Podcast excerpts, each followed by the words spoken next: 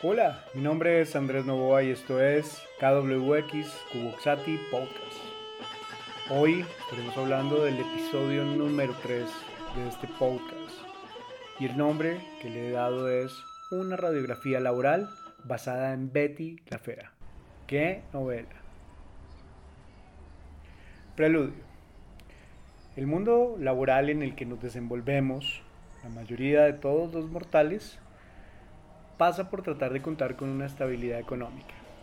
Pasa por tratar de mantener lo que nos han establecido como ese nombre tan efímero que es estilo de vida para cubrir nuestras necesidades a partir de lo que nos llega mensualmente, nuestro sueldo.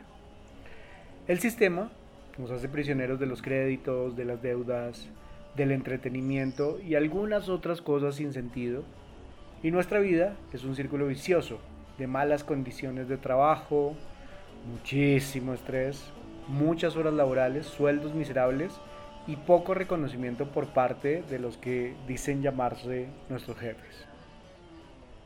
En este episodio particular quiero hacer algunas reflexiones de esas condiciones laborales a las que estamos expuestos, así como los roles que nos obligan a cumplirlas por la necesidad o el miedo, ese miedo tan absurdo que tenemos de ser despedidos.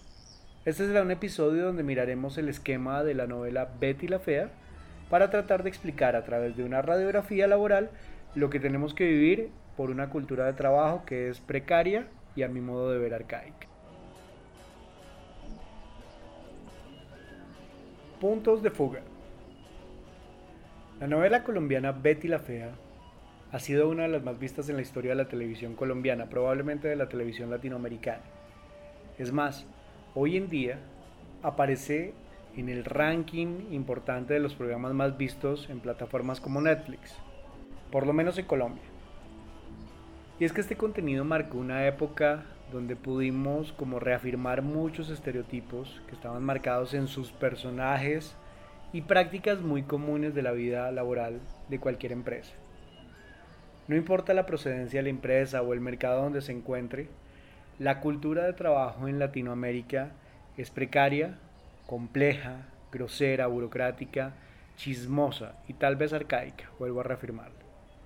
Además de las leyes laborales que no apoyan mucho a los trabajadores, los reglamentos internos y el cambio constante de reglas de juego hace que los empleados deban ser personas expuestas a altos niveles de estrés y adaptaciones a estas nuevas reglas que cambian constantemente. Existen muchísimas palabras que hoy se convierten en muy comunes en los pasillos de una empresa y que llevan consigo una carga simbólica enorme. Es el caso, por ejemplo, de la reingeniería. Esa reingeniería que nos venden como el análisis interno, pero que implica despidos o temas como la medición de objetivos por, abro comillas, productividad, que significa que tratan de cuantificarnos nuestro trabajo de cualquier manera.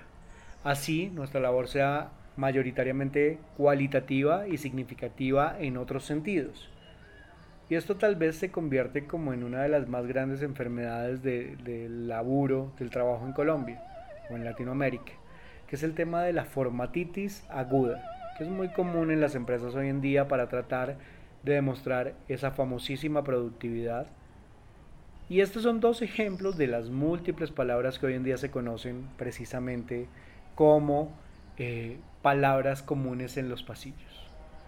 Así, Simplemente quiero plantear un análisis desde los roles presentados en Betty la Fea para explicar los vicios. Debo aclarar que estos vicios que se dan no es en todos los casos y que no todos los roles son iguales, estamos hablando de estereotipos, pero le digo algo, si se siente identificado eso quiere decir que algo está mal. Estos son algunos de los vicios que se pueden presentar en un ambiente laboral desde el análisis de Betty la Fea. Comencemos hablando de esa figura mítica, exacerbada y postulada como a los podios o estar mirando por encima de todo, que es la figura del jefe a la que parece que le tuviéramos que estar rindiendo pleitesía todo el tiempo. Hablemos de Don Armando, un personaje misógino que además piensa que el control debe pasar siempre por sus manos, con un maltrato constante sobre los empleados. Yo creo que en estos días he visto mucho Betty la Fea con pequeños fragmentos que me aparecen en mis redes o en mis plataformas, pero a veces siento que, ponderamos mucho la figura del jefe y pareciera que estuviéramos muy a gusto con que un jefe gritara todo el tiempo, denigrara a las personas por su forma de vestir o por su forma de hablar o por su físico. Y hay una escena que yo creo que, que no podría olvidar nunca. Es una escena donde don Armando toma del pelo a la que se llama Patricia, la peliteñida, la que le dicen la peliteñida, y le hace un maltrato corporal fuerte para exigirle que era su obligación pasarle las llamadas sin importar el costo que esto fuera, inclusive maltratándola físicamente. Creo que es un tema bastante fuerte. Otro problema de los don Armandos, esos que no tienen título pero que se hacen llamar doctores simplemente por una posición que creyeron haber alcanzado y que los deben llamar doctores porque sí, tiene que ver con la sobreexplotación de los empleados y el poco reconocimiento de las acciones que hacen sus empleados. Aquellos don Armandos, por lo general, son egocéntricos, les gusta figurar, así sea a costa de los demás y no lo merezcan. No tienen una planificación y por supuesto no tienen ni la menor idea de con quién están trabajando. Eso es uno de los más grandes errores que uno puede tener si quiere ser líder, no saber con quién se trabaja. Intentemos mirar algunos otros roles. Hablemos de el de Betty o las Bettys de las empresas. Por ejemplo, no importa el género, puede ser hombre o puede ser mujer, puede ser lo que quiera, pero hay muchas personas que tienen la misma condición de Betty. Estamos hablándolo como un estereotipo, como un arquetipo, precisamente para describir esta problemática del trabajo en Latinoamérica. Son personas sobrecalificadas para un cargo pero deben aceptar cualquier cosa con tal de sobrevivir. A veces la necesidad tiene cara de perro, es una frase muy, muy del lenguaje popular que tenemos en Latinoamérica. Y esto hace que se juegue mucho con las personas, se juega con la necesidad de las personas. No hay nada más jodido que la necesidad. Y a partir de esto los jefes se aprovechan y plantean terror, amenazas, conflictos y manejan el poder de una manera casi que maquiavélica. Porque a fin de cuentas todo se reduce precisamente a ejercer ese poder por encima de las otras personas, simplemente por demostrar que tienen el poder, no les interesa nada más. Las llamadas Betis aguantan absolutamente todo lo que se les venga encima.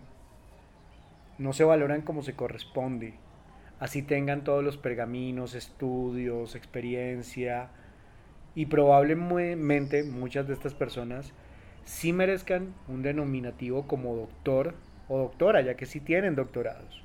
Pero simplemente serán hormiguitas que harán todo el trabajo sucio mientras otros, los jefes, se llevan el reconocimiento. Lo peor de las Betis es que acomodan, se acomodan en su rol, no pelean, trabajan incansablemente hacen el trabajo del otro y se acomodan en una zona de confort de la que ya no pueden salir, de la que no quieren salir. Es algo importante recalcarlo, no quieren salir porque esa zona también les hace bien en su percepción del bien, ¿no? Es una especie de síndrome de Estocolmo. Ese enamoramiento de, la otra persona que hace todo por la otra persona, por su captor. Y esto lo vemos representado, por ejemplo, que Betty estaba encerrada en una oficina por allá, detrás de la oficina de don Armando, donde no salía, y él, don Armando, aparecía como su maltratador laboral, por no decir un captor, para referirnos al síndrome de Estocolmo, y al final ella, teniendo oportunidades diferentes, como el francés que aparece al final de la novela, prefirió irse con don Armando, el francés le daba una nueva vida, una aventura totalmente distinta, un cambio diferente. Pero ella prefirió su zona de confort. Y esa es la historia del príncipe azul que, nos vende la cultura, ¿no? Y creo que está equivocada. Yo creo que las Betis es un rol nunca valorado ni siquiera por ellas mismas, ni por todos los demás. Tal vez hay más Betis cercanas en nuestro trabajo, Probablemente en algún momento todos hemos ocupado ese rol y no nos damos cuenta hasta que ya explotamos.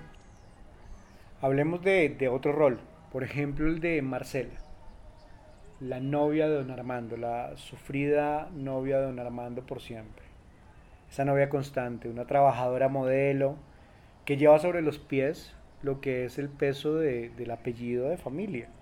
Heredó esa posición el estar en un puesto laboral por tener un apellido, una palanca, muy común aquí en Latinoamérica, y que es una mujer sumisa, que aguanta todo, desde el punto de vista relacional, todo lo que le hizo don Armando, y lógicamente esa relación enfermiza, y desde el punto de vista laboral, lo veía yo como una mujer amargada que vive de la hora nalga de ella y de los otros, y la hora nalga entendida como ese tiempo de trabajo que yo debo hacer valer sobre una silla en vez de cuánto rindo en un trabajo podría ser.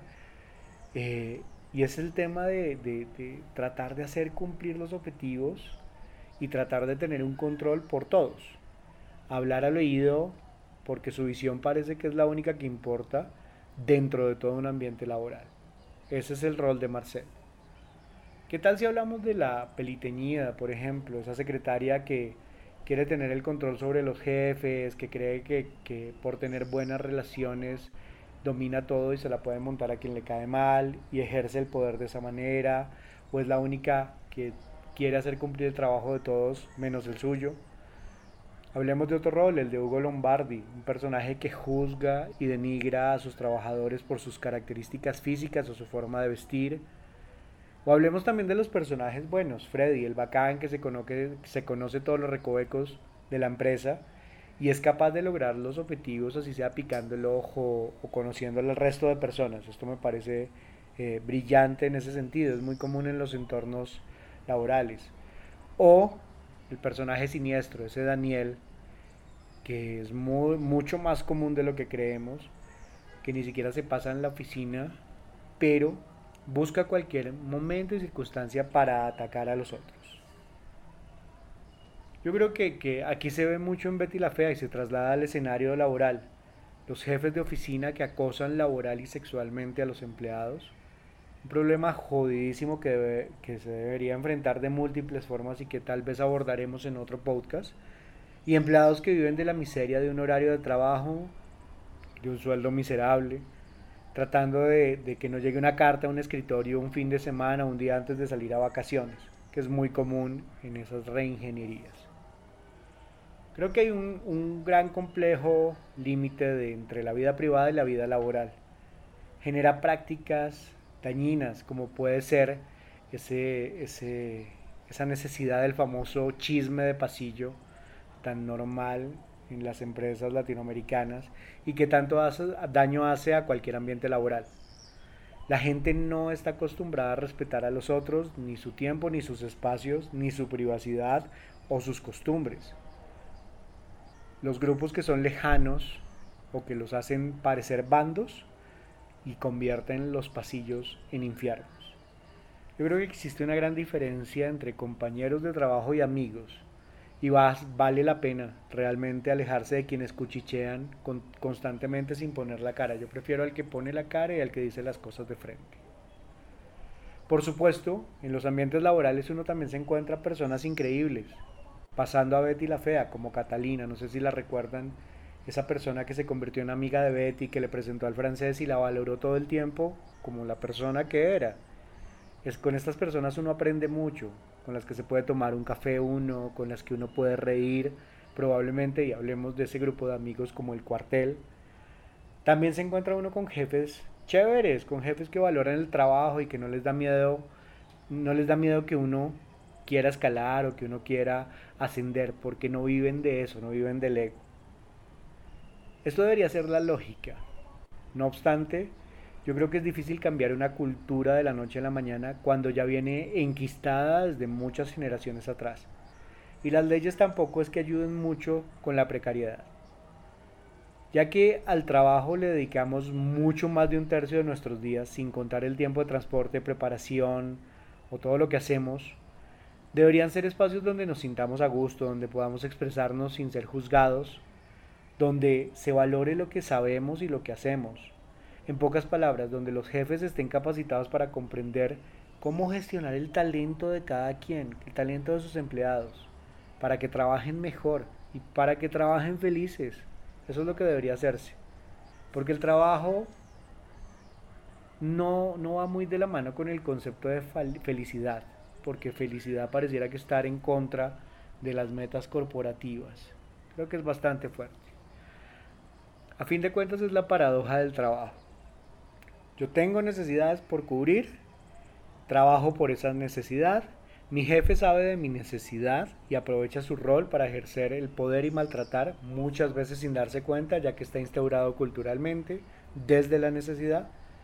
Y ya que tengo necesidad, pues debo trabajar para cubrir todas mis necesidades. Es una paradoja, como un ciclo que se repite y se repite. Yo creo que esto es un pequeño abrebocas de un tema muy extenso y complejo, del que intentamos sacar lo mejor y poner la mejor cara cada día que nos toque ir a trabajar, en vez de ir a luchar por cambiar esas prácticas tan comunes en el mundo laboral latinoamericano. Ahora voy a compartir algunas reflexiones que pueden ser debatidas, comentadas en arroba camaleón enojado en Instagram, en Andrés Novo en Facebook o en los comentarios de este podcast. Todas las visiones son válidas.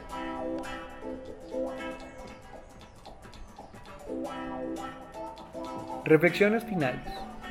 Primero, si es un don Armando, identifíquese. Deje de ser un jefe y comience a ser un buen líder. Conozca y comprenda a las personas con las que trabaja, déles oportunidades y valora a las personas que están con usted y las que le ayudan a hacer su trabajo. Ser un jefe no significa ser un cabrón. Téngalo claro. Ser un jefe significa ser un líder. Segundo, hay que meterse en la cabeza que el trabajo es el trabajo, no es la vida. No es necesario matarse por él, ni enfermarse por él, ni estresarse, sino tratar de cumplir con lo propuesto y ver un bienestar tanto físico como, mental. Recuerde que después del horario laboral hay vida y esa vida hay que disfrutarla. Póngase horarios y cúmplalos y exija que se los cumplan. Desconéctese del trabajo cuando pueda comparta con su familia, con sus amigos, con su pareja, con quien quiera o si quiere hágalo solo. Haga otras cosas diferentes que le recuerden que la felicidad debe ser algo que se debe buscar todo el tiempo. Igualmente reconozca los límites entre lo laboral y lo privado, lo suyo y lo del otro. Respete y deje el chisme a un lado. Eso sí que hace daño. Viva y deje vivir. Trabaje y deje trabajar. Tan sencillo como eso.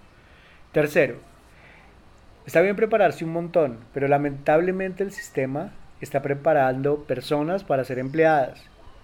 Si no es feliz en su trabajo, busque nuevas oportunidades o monte su negocio, persiga sus metas y tenga objetivos que no pierda jamás de vista. No sea una vez en el sentido de dejarse magullar por otros. Valore lo que es y lo que sabe. Arriesguese, y haga lo que siempre ha querido hacer. Que no se le pase la vida tratando de cubrir necesidades en vez de construir sueños. Cuarto, sea una buena persona, sea transparente y sea honesto en su trabajo y en su vida personal, lógicamente. No tema mostrarse como es, no caiga en el estereotipo. Si en un trabajo lo valoran, que sea por su calidad y no por cómo se viste, o por un apellido, o por si tiene palanca o no tiene palanca. Por favor, no deje que lo acosen de ninguna forma. Por favor, también no acose. Quinto, sea propositivo o propositiva. Si le gusta lo que hace, disfrútelo un montón. Si no le gusta, busque nuevos caminos, explore nuevos horizontes y no se pierda en esa zona de confort de tener un depósito mes a mes en una cuenta bancaria. Proyectese y sueñelo, que de pronto se le puede cumplir. Si, en realidad lo quiere, lo puede lograr. Sexto, lo único que queda después del ego es una sensación de vacío.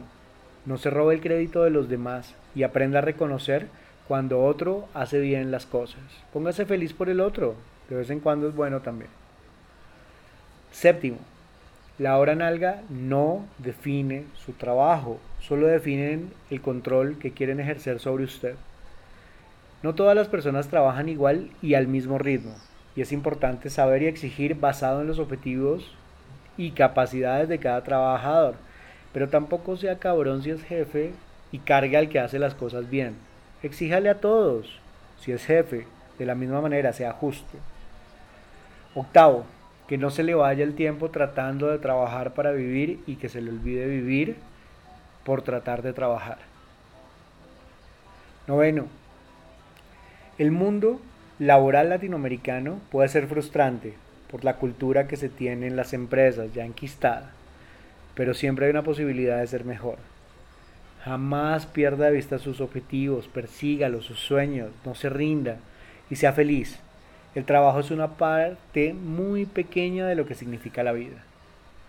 Por último, no crea una sola palabra de lo que le he dicho si no quiere o si no se siente identificado. Los estereotipos o roles laborales se leen constantemente en nuestros países. Yo lo invito a que trate de ser mejor persona, mejor jefe, mejor líder. Trate de ser un buen trabajador. Trate de perseguir sus sueños. Trate de montar su empresa si quiere. Trate de hacer algo que disfrute en realidad. Yo con esto recuerdo lo que decía mi padre. Las personas pasan, pero las empresas siguen. No crea que usted es indispensable en ningún lado, en ninguna estructura laboral. Por eso es que debe disfrutar la vida y por eso es que tampoco debe permitir que pasen por encima suyo. Es simplemente una recomendación. Bueno, con esto finalizamos este episodio de Cuboxati Podcast. Eh, los invito a comentar o a decir lo que piensen en torno a esos entornos laborales, eh, a que compartan experiencias, a que me digan si están de acuerdo o no. No tengo lío, que se abra el debate. Eh, pueden seguirme en arroba camaleón enojado en Instagram, en arroba Andrés en Facebook, escribirme a través de la plataforma de PodNation. Pueden encontrarme en Spotify, en Google Podcast, en Apple Podcast. Y bueno, esperemos que este podcast siga. Nos encontramos pronto y muy buena energía para todos.